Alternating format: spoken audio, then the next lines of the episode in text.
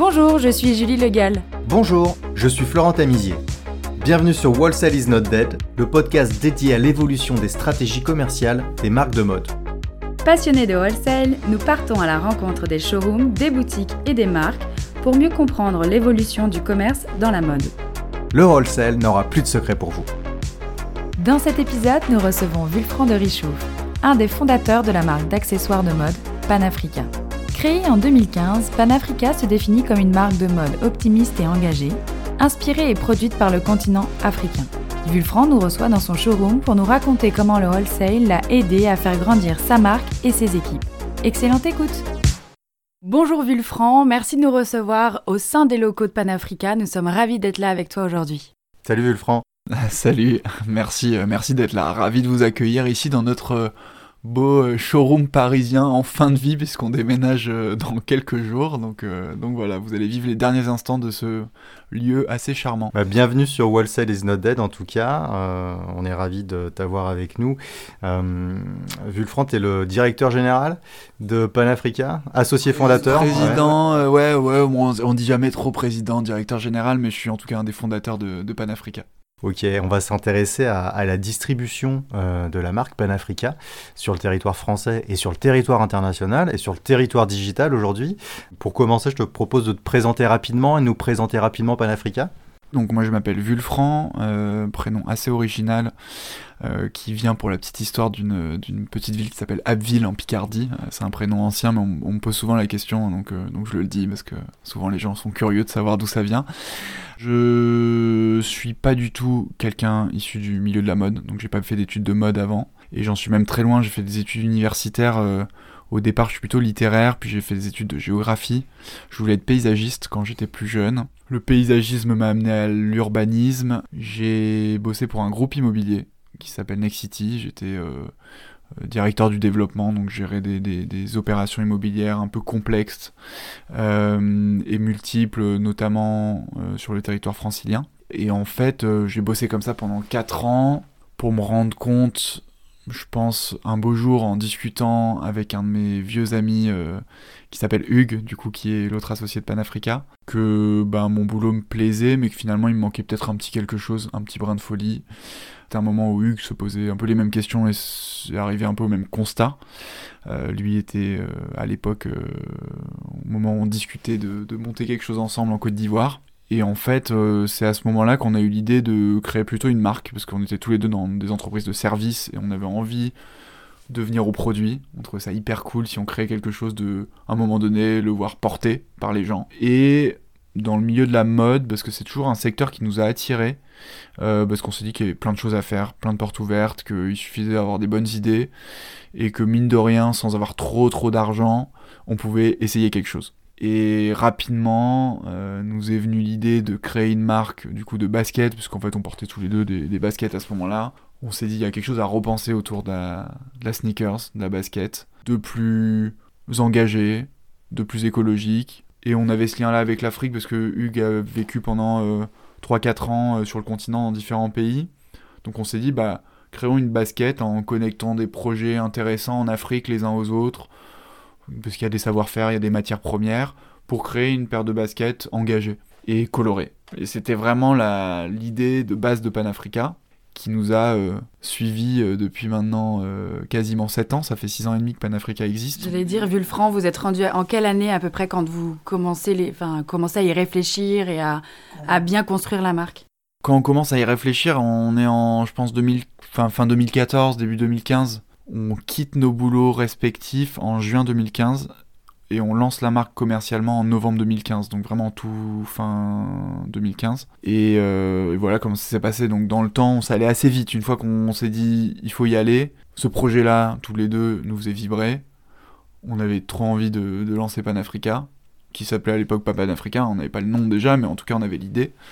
Mais j'ai envie de dire que c'est plus dur de trouver une idée que de trouver un nom. et, euh, et en fait, euh, très vite, euh, on a opérationnalisé, c'est-à-dire qu'on s'est dit, ok, on veut faire une paire de baskets, comment on l'a fait, on fait un dessin, on veut aller en Afrique, dans quel pays on va, où est-ce qu'est la matière première, etc. Et, et voilà comment est-ce qu'on a construit la marque. Ok, et donc tu dis lancement, commercialisation en novembre. Euh, vous commencez par quoi? Parce qu'aujourd'hui, quel est le pitch un peu de la, de la marque à cette époque-là? À cette époque-là, le pitch, c'est de dire que Panafrica, mais qui a pas trop évolué, il évolue toujours un peu, parce que ta marque évolue aussi avec son temps, euh, et c'est normal, mais le discours de marque, ça a toujours été euh, socialement responsable, écologiquement engagé. Et en fait, nous, on dit toujours euh, Panafrica, c'est une marque colorée et engagée. Et euh, bien sûr, fabriquée sur le continent africain. Il y a un lien avec l'Afrique qui est très fort, puisque nous, on travaille dans du coup cinq pays africains différents. ça passe par le Ghana, le Maroc. Pour la production. Pour la production et achat de matières premières. Donc Ghana, Maroc, Côte d'Ivoire, Burkina Faso. Notre but, c'est vraiment d'aller chercher des savoir-faire, des matières premières, de les transformer localement et après de faire aujourd'hui principalement de la chaussure, mais depuis peu, on a une gamme de prêt-à-porter qui vient accompagner nos collections de chaussures aussi. Et euh, l'idée demain, c'est d'avoir une marque un peu plus globale, plus lifestyle, euh, autour euh, des engagements sociaux, de la couleur et de cette authenticité qui fait, selon moi, le, charme de, de Panafrica. Ok, non. Donc après 6, ans et demi, 7 ans d'entrepreneuriat, aujourd'hui vous êtes combien? Vous êtes où? Qu'est-ce que ça représente Panafrica? Panafrica, euh, ça représente, euh, ça, selon moi, une belle réussite. Euh, parce que démarrer dans le milieu de la mode sans rien y connaître, de se faire connaître, d'arriver à faire des collabs comme on a pu faire, je pense qu'on reparlera de tout ça, qu'on arrive à faire de la distribution, à être plutôt bon dans ce qu'on fait, c'est pas facile. mais aujourd'hui, Panafrica, c'est une équipe alors qui est en pleine croissance parce qu'on vient de clôturer notre première levée de fonds après 6 euh, années en autofinancement. Félicitations. Merci. Mais du coup là on est une dizaine répartis euh, sur différents métiers commerciaux, communication, marketing, euh, digital, voilà. On est présent aujourd'hui, on vend principalement sur notre site internet à hauteur de 60% de notre chiffre d'affaires. Et après on a une distribution euh, physique en wholesale euh, qui représente à peu près 40% de notre chiffre. Et on est présent en France principalement et une quinzaine de pays dans le monde. Super, à combien de personnes sont dédiées à la distribution chez vous? Au commercial, j'ai envie de dire déjà les deux associés parce que c'est une partie hyper importante en fait, si tu fais pas de commercial tu meurs. Euh, t'as beau avoir un super produit, etc. À un moment donné, il faut pas oublier qu'il faut aller le vendre. Et c'est souvent ce qui fait défaut aux marques de mode d'ailleurs, c'est qu'on parle beaucoup du produit, mais à un moment donné, il faut des gens qui le vendent, qui le vendent bien, qui en parlent bien. Donc ça, c'est hyper important. Et vous avez l'avantage tous les deux d'avoir un background commercial par rapport à d'autres créateurs qui peuvent être eux designers à, la base et euh, qui, se mettent vendre. Ouais, clairement ça change tout, je pense effectivement. Bah, mon associé a fait une école de commerce, moi pas, mais par contre j'aime bien vendre et surtout quand c'est ton produit, je trouve que tu le vends bien. Et moi je sais que les, enfin encore là on était euh, au Who's Next en septembre dernier, on était tous les deux sur le stand avec Hugues. Euh, bien sûr maintenant on a une responsable commerciale etc. Mais on était sur notre stand, on connaît des clients depuis le début, on a l'historique, les gens au final aiment bien voir les fondateurs on va parler différemment de la marque et en fait euh, je, pense que ça fonctionne bien comme ça. Puis on a une responsable commerciale, Carole, qui est arrivée euh, il y a peu et ensuite on est structuré, donc il y a Carole qui gère vraiment le wholesale et qui est entourée ensuite d'agents commerciaux euh, qu'elle va gérer en direct. là on en a je crois trois en ce moment. pour le marché français. Et puis après, on est en train de monter des choses internationales plutôt sur avec des distributeurs. Et au niveau distribution sur le digital, euh, vous êtes avec votre site internet en propre, avec une équipe dédiée, c'est ça Et vous êtes aussi référencé chez les Pure Players on est euh, aujourd'hui euh, référencé principalement sur notre site internet. On est un peu en marketplace, mais on avait pas mal ralenti les marketplace pour privilégier notre site. Et après, on a, ouais, on avait quelques pure players comme on avait des Sarenza, partout, je crois, La Redoute, Galerie Lafayette, voilà ces gens-là. Ok, tu, parlais d'agents commerciaux, on va revenir un petit peu en détail dessus. Vous en avez trois, c'est ça? Ils sont répartis comment? Il y en a un qui est sud, euh, plutôt sud-est. On en a un qui fait la région plutôt au nord de Paris, Paris Nord, euh, Nord, euh, etc. Et on a un autre qui est dans la région lyonnaise, pour le moment. Après, des agents c'est toujours difficile parce que tu démarres avec ça veut rien dire en fait. Tu pourrais avoir 10 agents euh, si les 10 bossent pas euh, t'as rien. Enfin nous on a des agents avec qui on a démarré là on sait très bien qu'on va pas avoir du chiffre avec eux sur du court terme. C'est vraiment euh, une relation avec un agent, c'est une relation qui se construit dans le temps. Nous, on avait fait l'erreur au tout début de Panafrica euh, de tout de suite. Euh, bon, tu, tu, vas sur un salon quand t'es une jeune marque, forcément tous les agents viennent te voir en disant que t'es la meilleure marque. Demain, ils font 4 millions sur ta marque, etc. C'est pas comme ça pour toutes les marques. non, mais en tout cas, la nôtre c'était ça. Et, dans le contexte, il n'y avait pas le salon Impact, il n'y avait pas tout ça. Vous ah étiez un peu les premiers jeunes à arriver sur le Who's Ouais, ce qui est vrai, c'est qu'en tout cas euh, qu'on connaît très bien maintenant, euh, euh, des gens comme Frédéric Moss qui nous ont beaucoup porté, qui, est directeur général de, de Impact, euh, Première Classe, etc., nous portent beaucoup et en fait ils se rappellent des, de la première année de Panafrica ou Who's Next où on est arrivé, on avait pris, je me souviens parce qu'on est arrivé. Quelle année c'était? C'était en 2015 mais c'est septembre 2015 donc avant notre lancement commercial. franchement on est arrivé, on avait, on savait pas ce que c'était que des marges. On connaissait personne. Les gens venaient nous voir, on avait pris 4 mètres carrés, mais on s'était quand même chauffé euh, financièrement. Euh, je me souviens, c'était de l'ordre de, je sais plus, peut-être 4000 euros. Mais quand tu démarres, euh, on avait 20 000 euros en poche. 4 000 euros, ça représente quasiment un quart de ce que tu as en poche. Donc on s'est quand même, on a pris ce risque-là. Je me souviens, on avait mis une vieille carte de l'Afrique derrière nous. Et on avait mis des post-it dessus avec marqué lieu de production. Donc là, on achète notre coton au Burkina, Maroc production.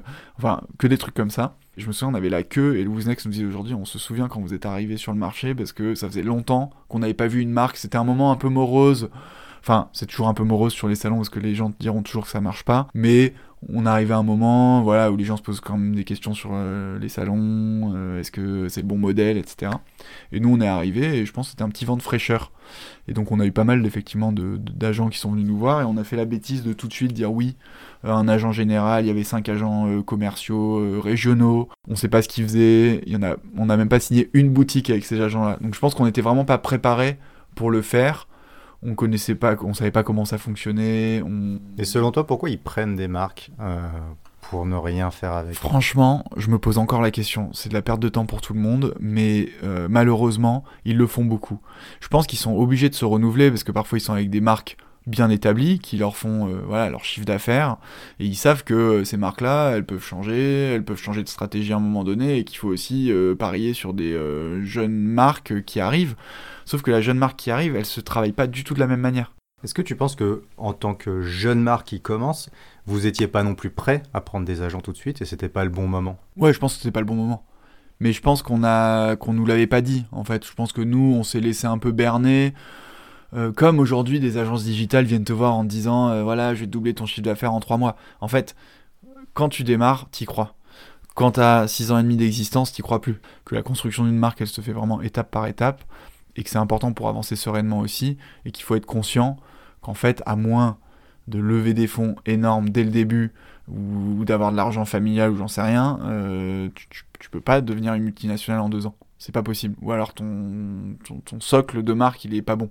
Et à un moment donné, ça va s'effondrer. C'est pas nouveau, mais, mais c'est bien de, je pense de le dire. On va au Next là. Euh, nous, on a créé euh, au sein de Panafrica un incubateur qui s'appelle WeJump. On accompagne pas mal de marques justement sur euh, bah, toutes ces problématiques là et notamment sur la partie distribution. C'est pour ça qu'on monte un, partenariat avec Next dans ce cadre-là. On va prendre un, panel de marques avec nous pour les emmener au Next. Et moi, je leur dis toutes, venez pas en pensant que vous allez signer des contrats.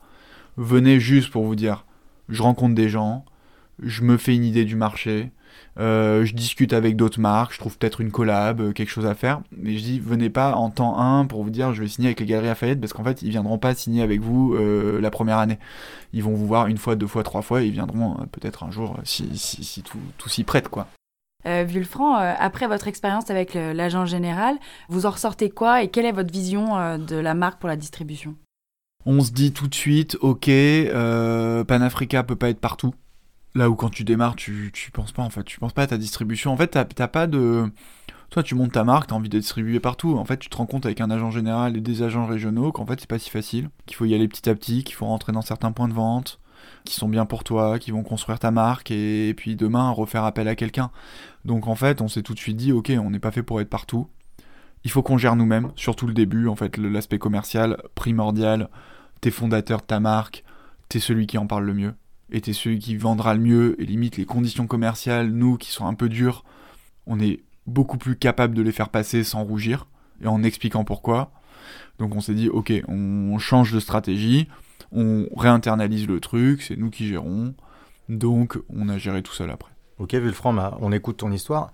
Nous, on était persuadés qu'au début, Panafrica, c'était une DNVB, mais en fait, euh, pas du tout. Vous avez plongé dans la distribution dès le début bah, en fait, euh, on est une DNVB, je pense, dans le sens où on est né, nous, sur le digital, vraiment euh, commercialement. Les, les, premières ventes, c'était sur Ulule, décembre 2015. Première vente, on a vendu 2000 paires de chaussures comme ça, un public vraiment B2C. Ensuite, on a ouvert notre site internet, et très vite, c'est quand même notre site internet qui nous a fait vivre. Mais ce qui est vrai, c'est que nous, on a toujours cru, en tant que marque, que c'était hyper important euh, d'être présent physiquement dans certains magasins parce que pour moi c'est le contact avec ton client. Et on a été, euh, par chance, on, s'est dit, bon allez, on prend ce risque-là d'aller à un Who's Next. Le produit, je vous en parle même pas, on était avec un produit, c'était même pas le produit fini. On avait les mauvaises semelles, on a vendu des trucs qui n'étaient pas les produits qu'on a finalement euh, livrés aux boutiques, etc. Et du coup, on s'est toujours dit que la coexistence des deux était plutôt une bonne idée. Et je pense que après, on s'est aussi laissé vraiment porter par euh, l'attrait que les gens avaient pour la marque, et notamment les grands acheteurs. Euh, nous, on été en, euh, très vite, on a été acheté par une filiale du groupe Eram qui s'appelait Staggy à l'époque, qui n'existe plus, il y avait 28 boutiques, qui était notre plus gros client, premier Woozneck, qui nous achète 2000 paires. Ça, ça a vraiment lancé la marque en fait. Groupe Eram s'est dit, ah tiens, ça marche pas mal, on va faire une collab avec eux, Derrière, on est présent dans 400 boutiques euh, du groupe Eram. Derrière, on a Galerie Lafayette qui vient nous voir en disant Tiens, on a un événement qui s'appelle Africa Now. Euh, on aimerait bien que vous fassiez un pop-up. On se prend un pop-up gratos au Galerie Lafayette, premier étage homme de 50 euh, mètres carrés où on met Panafrica. on était en deuxième année, quoi. Enfin, un an, ça faisait un an et demi qu'on existait. Les, chaussures, ils avaient fait Galerie Lafayette, ils avaient commandé un nombre de paires. En une semaine, c'était vidé. Mais du crédit du groupe ERAM, vous avez pu rentrer au Galerie Lafayette qui se sont dit tiens, si, si ERAM là, il n'y a pas de raison qu'on ne l'ait pas. Et en fait, ça a fonctionné. Ouais, et en fait, mais même Galerie Lafayette c'était vraiment sur un truc événementiel. Les mecs ils se sont dit ouais, c'est de la chaussure fantasy, euh, on va les faire rentrer dans le cadre d'Africa Now parce qu'ils parlent d'Afrique, on va les faire rentrer. Et en fait, euh, quand en une semaine, euh, ils avaient commandé, je sais plus, 500 paires. c'est vendu, ils refont du réassort et tout. Les mecs ils disaient bon en fait on vous a pris pour le pop-up mais finalement on va vous garder en achat. Donc finalement on est resté comme ça. Et, en fait, de fil en aiguille, euh, bah, t'as des concepteurs qui entendent parler de ta marque, t'as d'autres groupes, donc on a enchaîné, euh, euh, collab. nous, on a enchaîné vraiment la distribution physique, mais vraiment boutique après boutique, à regarder le client, etc. telle, telle, telle boutique, telle boutique, telle autre, avec des, des ratés, hein, je vais en parler peut-être après. En parallèle, grosse collab structurante, quasiment toutes les années. On a fait, je parlais des rames, on a bossé avec Bonobo, on a bossé avec Agnès B, on a bossé avec Patogas, on a bossé avec Monoprix, donc avec tous les plus gros noms. Et quand je disais des ratés, c'est juste que euh, au début, la distribution, on a fait le tout venant. C'est-à-dire que tu es sur un salon, t'as à la fois Merci qui vient de voir Abu Dhabi Bazar ou euh, BHV, et en même temps, t'as le chausseur euh, qui est, euh, je sais pas, je, je vais pas me faire des ennemis. ni rien, mais, on peut Je vais en citer à Clermont-Ferrand. non, mais en fait, ou Brive-la-Gaillarde, ou je sais pas quoi, on peut en citer plein. Mais un chausseur traditionnel. Voilà, des chausseurs traditionnels. Qui, qui, fait attention aux chaussants, aux matières. Et... C'est ça. Et... et... en fait, et ces mecs-là, ils sont venus nous voir en se disant, allez, je parie sur Panafrica, mais parfois ils ont fait des grosses commandes. Et en fait, à chaque fois, on s'est planté avec ces mecs-là. Parce qu'à chaque fois. Tu veux dire toute sortie médiocre euh, Ouais, en fait, euh, ça sortait pas. Ça sortait pas, les mecs étaient sympas. On en a qui viennent encore. aussi le, le, le, le, futur client qui va ouvrir une boutique et qui sait pas forcément acheter et qui fait des volumes énormes ah chez tout le monde. vous êtes au courant de ça. Ah, bien joué, parce que ça, c'est des petits trucs. C'est trop marrant parce que ça, on a eu des boutiques comme ça qui nous ont commandé, mais ouverture de boutique nous, une commande moyenne chez Panafrica d'une boutique qui démarre avec nous, c'est une commande aux alentours de. Euh, c'est entre, on va dire, je vais donner une fourchette assez large, mais entre 3000 et 6000. Parce que la chaussure est à à peu près 100 balles ouais, Non, moins, en prix wholesale, on va être aux alentours de 50, 60. Donc en gros, euh, le mec, il va commencer entre une trentaine de paires et une soixantaine de paires. Ce qui fait à peu près combien de modèles? On est sur 5 modèles? Généralement, ouais, c'est ça. Ça va être des packs de 12. Tu vas avoir, euh, allez, 5 coloris euh, ou 5 pieds différents. Enfin, mais bon. Et t'es en pack de 12, 36-41 euh, Ouais. On a un pack unisex, un pack homme, un pack femme. après, on a des packs de 8 aussi, mais là, je parle en pack de 12. Mais en gros, une cinquantaine de paires, ça, c'est bien pour faire une saison. En tout cas, au stade où on en est. Après, j'espère que demain, ça sera plutôt 200, puis 600. Mais en tout cas. Et en fait, il y a des mecs qui ouvrent des boutiques, ils arrivent Et ils nous passent des commandes, mais genre de 250 paires, 300 paires. Et nous, là, vous êtes sûr, vous êtes sûr. Et nous, on n'est pas là en plus à pousser à la consommation parce qu'on sait, avec l'expérience qu'on a, que ça sert à rien de forcer pour que le taux d'écoulement soit mauvais, que le mec il en reste sur les bras, qu'au final il te recommande pas l'année suivante, il vaut mieux qu'il en ait 30, qu'il les vende bien, qu'il te fasse du réassort, euh, qu'après il soit content et qu'il construise la marque. Mais au, au début, tu sais pas, t'es content. Ah ouais, bah au début tu sais pas, t'es content. Comme le chausseur qui te prend 500 paires euh, pour ses trois boutiques euh, à Lyon. Et en fait, au début t'es content, ça fait du chiffre d'affaires. T'es présent dans des boutiques, tu te dis va vendre, mais en fait le chausseur il sait pas vendre des marques comme Panafrica, en tout cas à date. C'est-à-dire que je pense qu'ils ils ont conscience ces chausseurs-là qui doivent changer. Ils ont conscience qu'ils doivent se moderniser, que en fait euh, le chausseur historique, il est conscient qu'il doit changer, qu'il doit avoir des propositions différentes, parce que sinon il va mourir à bout d'un moment. Comme le petit épicier qui à un moment donné se fait bouffer par euh, le, un autre commerce qui arrive, euh, qui fait concept store, qui vend aussi de la bouffe, mais euh, en parallèle des poils, etc. Et de la vaisselle et je ne sais quoi. Donc eux c'est pareil. Donc ça, ils en ont conscience, mais je pense que par contre, euh, ils se mettent pas dans une disposition intellectuelle et commerciale pour faire entrer des marques comme Panafrica. Il y en a plein d'autres des marques comme nous, hein, pour mettre la PLV qu'il faut en magasin, pour former les vendeurs à parler d'une marque éco-responsable, pour pousser les clients à aller plutôt vers cette marque plutôt une autre et dire pourquoi en fait. Tout ça, ils savent pas trop le faire, donc en fait, ils te posent des boîtes à chaussures au fond de la boutique. Euh, t'es à côté de cinq grandes marques connues, euh, c'est plus rassurant pour un client lambda d'aller vers la marque connue. Donc en fait, s'il n'y a pas de, de travail qui est fait et de pédagogie auprès de la clientèle, euh, c'est fini. Et vous, vous accompagnez les clients comme ça en fourniture de PLV, de pour expliquer la marque? C'est quoi ouais, la alors stratégie? on, on, on l'a au début, la première année, on avait fait, avait des belles PLV pour pour Eram justement euh, parce que ils nous avaient demandé, on avait fait un truc qui était assez cool, donc ça c'était bien. On l'a fait un peu au début, mais j'avoue que c'est un truc qu'on n'a jamais trop euh, on n'a jamais trop eu le temps de s'en occuper, c'est quand même des coûts. Euh, mais là, tu vois, on reprend le wholesale après quand même deux années de Covid, euh, un changement de stratégie de notre côté, etc. Et là, on se dit, ok, notre responsable commercial, elle doit faire ce boulot. Un, de marketing, PLV, formation de vendeurs, parce qu'en fait les mecs le font jamais. Donc notamment quand t'es proche des boutiques, nous on a des concept stores à Paris qui nous vendent, c'est bah, tu vas voir euh, le concept store au Batignolles, tu vas voir celui qui est dans le Marais, etc. Et tu vas voir les vendeurs et tu leur expliques. Nous on est dans des réseaux parfois un peu, là on va être dans des réseaux un peu plus grands euh, qui nous distribuent. euh, je pense à un notamment qui s'appelle Marie 16 qui va distribuer Panafrica. Bah, il faut aller voir les vendeurs en fait. C'est hyper intéressant ce que tu dis parce qu'il y a cette euh, notion de ah, les détaillants doivent se moderniser parce qu'ils savent pas vendre des, des, des marques comme Panafrica. Et après, il y a le discours des marques qui disent oui, mais nous, on n'investit pas en marketing B2B. On va pas les voir, on fait pas de PLV, on les forme.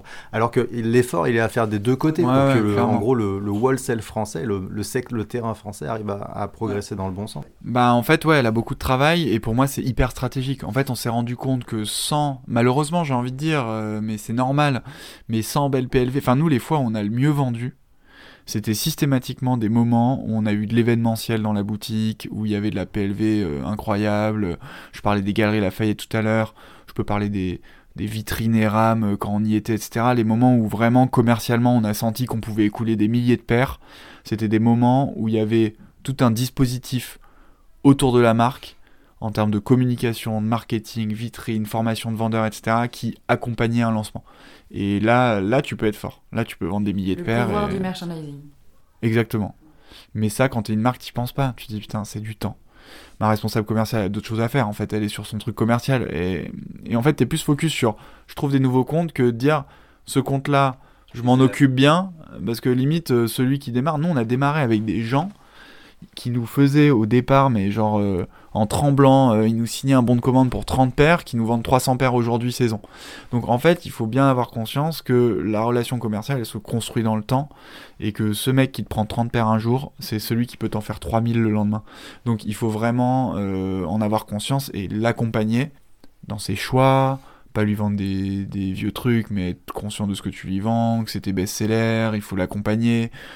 Parfois faire des gestes commerciaux de reprise de stock fin de saison parce que en fait le mec il a des vieux nanards il y a, il y a 3 ans et qu'à un moment donné euh, bah, ça dévalorise aussi ton, ton image de marque donc c'est hyper important. Et il y a cette notion, surtout aujourd'hui, de bah, je vais faire du développement wholesale. Ça se fait en digital. Il y a des showrooms digitaux, il faut que j'ai une application B2B, etc. Le terrain, oui, oui, tu vas aller sur le terrain, mais ça coûte cher, tu as les déplacements, les frais d'hôtel, la voiture, etc. Ça te prend du temps, je sais pas où tu es. Il y a cette notion aussi de, euh, surtout chez les jeunes marques, on va pas forcément prendre quelqu'un pour aller sur le terrain à Clermont-Ferrand, comme tu disais, pour aller rencontrer euh, le client. Salut, comment ça se passe? Ouais, ouais, non, effectivement, on le fait pas forcément.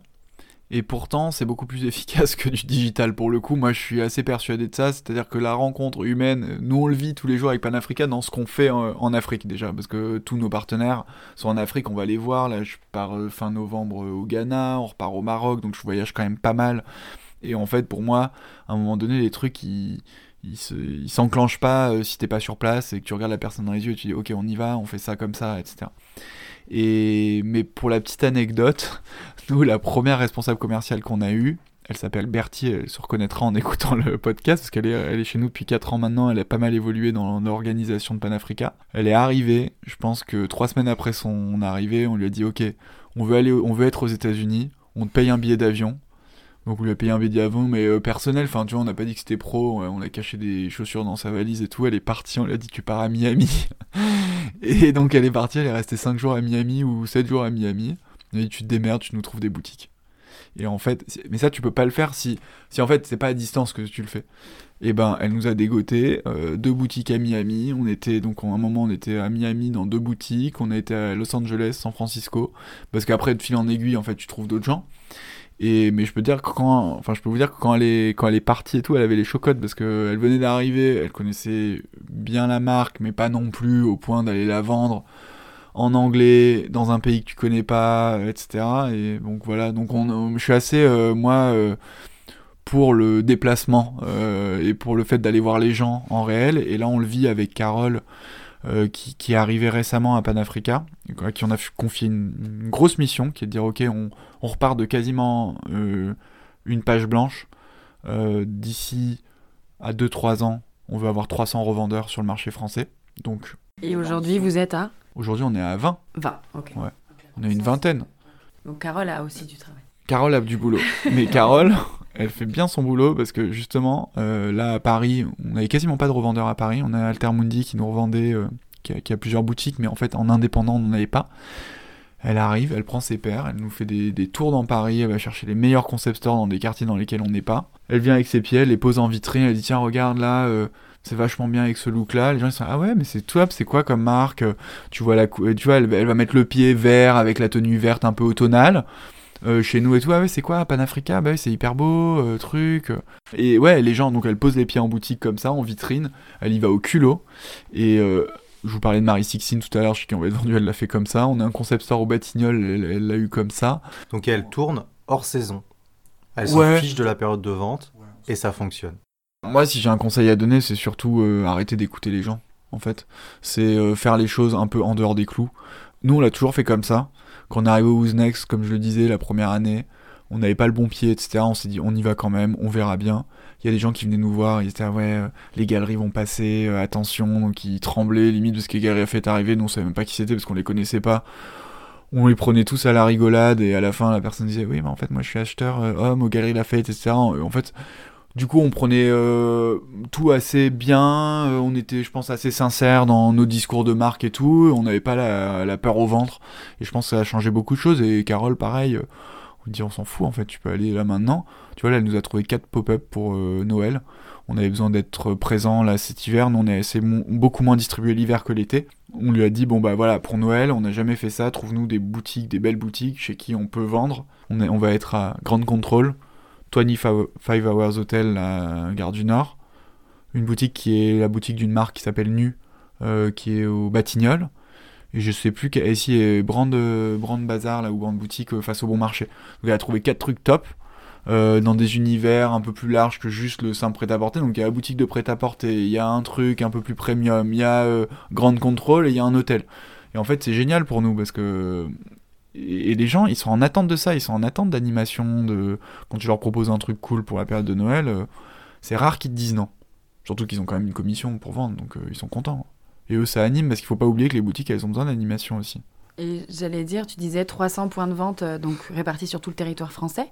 Et vous avez des ambitions européennes ou à l'international? On a des ambitions. Euh, L'ambition, elle est moins marquée qu'en France parce que on sait aussi que l'international, ça se construit, que c'est un peu long à se mettre en place. On l'a vécu. On a eu des distributeurs. Euh, je me souviens d'un distributeur en Grèce avec qui on a signé. On a mis 10 mois à signer un contrat de distribution. Le mec, on n'a jamais entendu parler. Donc c'est un peu comme l'agent général euh, du début dont je parlais. Donc on sait que c'est long, qu'il faut connaître les gens, il faut être dans les mains de bonnes personnes pour l'international. donc on a fait pas mal de salons et à l'international, tu rencontres beaucoup de distributeurs, mais on n'a jamais euh, fait comme le, ce qu'on a fait avec le Wooznext, c'est-à-dire un peu de continuité dans ta présence. En fait, un agent, il va être rassuré, ou un distributeur, il va être rassuré s'il commence à te voir une fois, deux fois, trois fois, et saison après saison, il va dire Ah oui, Panafrica, je connais. En France, nous, on arrive sur le Wooznext, les gens viennent nous voir, il y en a, c'était des clients d'il y a longtemps, ils sont contents de nous voir, ils nous connaissent, on est déjà un peu plus connus. À l'international, bon, euh, tu, tu, vas en Allemagne, tu parles de Panafrica, personne connaît, à date, en tout cas pas grand monde, on est vendu dans quelques boutiques, mais du coup, c'est plus long. Mais notre ambition internationale, aujourd'hui, c'est déjà, en 2023, d'avoir un marché international assez fort et on vise l'Allemagne. C'est un pays qui porte nos ventes en digital, donc c'est là où c'est l'intérêt aussi d'avoir un site internet, tu vois ce qui se passe en digital et tu es capable aussi derrière de te dire bah ok euh, on voit que tel tel pays. Donc nous les pays qui nous portent c'est Belgique, Suisse, Allemagne. Les trois pays qui représentent à peu près sur mon digital qui représentent 15 à 20% des ventes. Donc on se dit ok il y a un truc à faire là. Après, il y a un peu les États-Unis, c'est pour ça qu'on avait envoyé Bertie aux États-Unis à un moment donné. Parce que sans rien faire aux États-Unis, on a quand même des ventes récurrentes. C'est pas de l'international, mais j'en parle quand même parce que c'est assez intéressant pour Panafrica. Euh, c'est ce qu'on appelle les dromes, donc dom anciennement dom euh, qui cartonnent pour nous.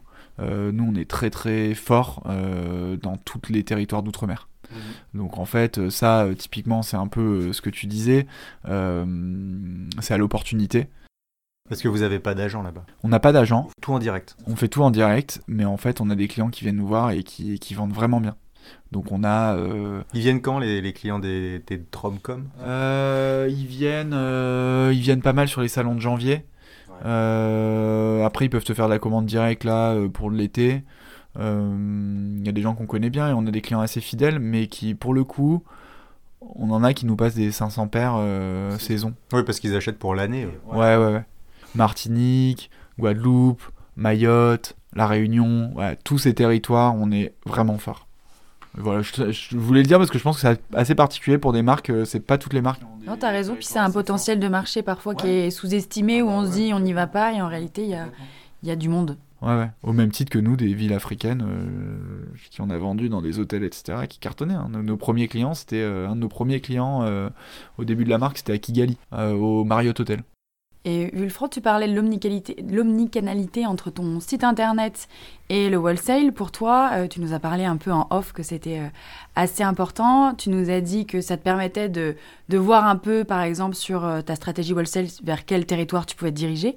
Est-ce qu'il y a d'autres liens Ouais, je pense qu'en fait, nous, on a fait l'expérience de faire au début un peu des deux, de s'être dit pendant le Covid, on avait des équipes, on avait des gens en moins, euh, on était tous à distance, c'était beaucoup plus dur, il n'y avait plus de salon.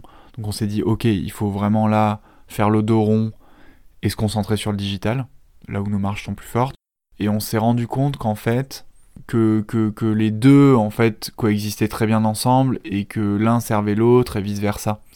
Et que ton site internet et ta puissance digitale va aider les boutiques à vendre et dans un même temps, ta présence physique en boutique va développer ta notoriété de marque et le fait que ta marque soit désirable et recherchée sur euh, Google euh, ou d'autres moteurs de recherche.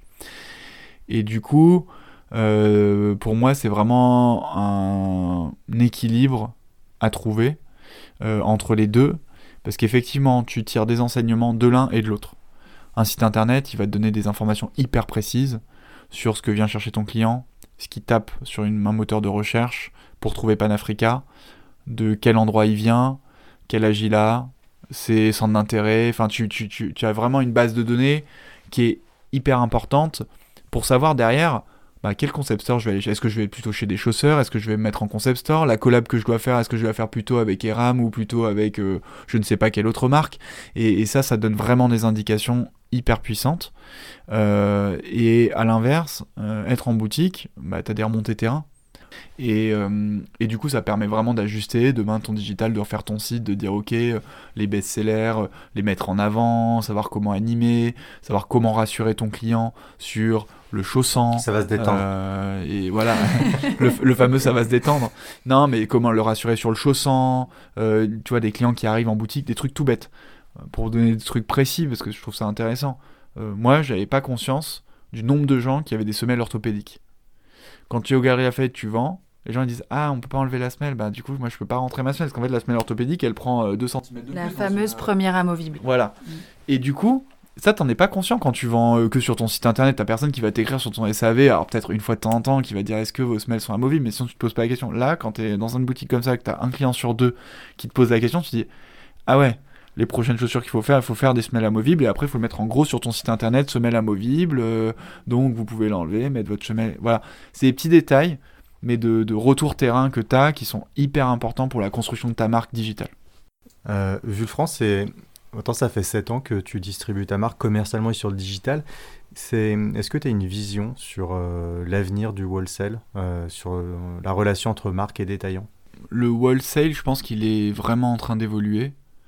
Je pense que le wholesale à l'ancienne, il a enfin en tout cas pour des marques comme nous et la vision que j'ai euh, du wholesale, je pense qu'il a plus trop sa place. C'est-à-dire que travailler aujourd'hui sur des collections automne-hiver, printemps-été, faire un salon par an, son catalogue, ses marges, ses trucs, je pense que ça c'est quelque chose qui est amené à, mourir et je pense que tout le monde en est conscient en fait. Je pense que à la fois euh, tu vas voir les organisateurs euh, des salons de mode et aussi bien les détaillants, ils savent que en fait le fonctionnement sur ce type euh, d'organisation est plus possible et que le monde est en train quand même de pas mal bouger. Donc je pense qu'aujourd'hui, euh, il y aura peut-être encore un peu de ça, mais il faut être plus agile. Et je pense que l'agilité, c'est ce qui fait qu'une marque peut s'en sortir et qu'un détaillant demain, malgré euh, les crises économiques à répétition, peut s'en sortir aussi. C'est en faisant vivre sa boutique, en ayant des offres plus mélangées, en animant avec en invitant des, marques au sein d'une boutique, en faisant des choses un peu différentes, des soirées de lancement. Et il y en a pas mal qui le font. Hein. Donc ça, c'est en train de changer. Je pense que ça doit changer. Et Vulfran, dernière question, si tu as un conseil à donner aux jeunes marques qui se lancent dans le wholesale, on a, on a vu ton parcours, tu nous as bien décrit les petites galères, mais condensé, un, un conseil à leur donner? Un conseil, euh, bah déjà écouter les marques un peu plus anciennes, parce que je trouve que c'est toujours de bons conseils. Euh, on en parlait en off tout à l'heure, mais je connais bien Fago, euh, euh, on connaît les fondateurs parce qu'on a eu des bureaux pas loin d'eux, etc. et je les remercie, on a toujours eu des bons conseils. On s'appelle, temps on se demande des choses, et, c'est... Et, en fait, c'est hyper important. L'expérience d'entrepreneurs dans son secteur d'activité qui sont passés par les mêmes étapes et savoir les écouter et pas se dire euh, je fonce tout seul, euh, je m'en fous. Donc écouter les conseils, je dirais, et après, ne pas chercher à aller trop vite et ne pas penser que les choses vont vite. En fait, euh, notamment pour le wholesale, je pense que c'est illusoire de penser que les choses se mettent en place en une année ou en une saison et que euh, c'est pas parce qu'à un moment donné un mec vend pas bien que c'est parce que le produit est pas bon. C'est-à-dire qu'à un moment donné, il faut se poser toutes les bonnes questions. Est-ce que tout a été bien fait pour bien vendre le produit? Euh, En formation de vendeurs, en discussion avec eux, en pédagogie autour du produit. Il y, a plein de choses qui rentrent en, en compte et c'est vrai que souvent quand on est une jeune marque, on a envie d'aller vite on va aller vite et fort, on regarde des exemples. Nous, pas Panafrica. C'est un marathon. Voilà. Nous, on est, on est une marque, je sais qu'il y a beaucoup de jeunes marques qui nous regardent et ils viennent nous voir d'ailleurs. Ils nous disent, ah, mais euh, comment vous avez fait? Je dis, mais en fait, euh, juste va doucement. Cherche pas à faire 10 euh, millions d'euros de chiffre d'affaires tout de suite, ça sert à rien. En fait, tu vas te fatiguer et en fait, si c'est ton seul curseur, c'est pas bon.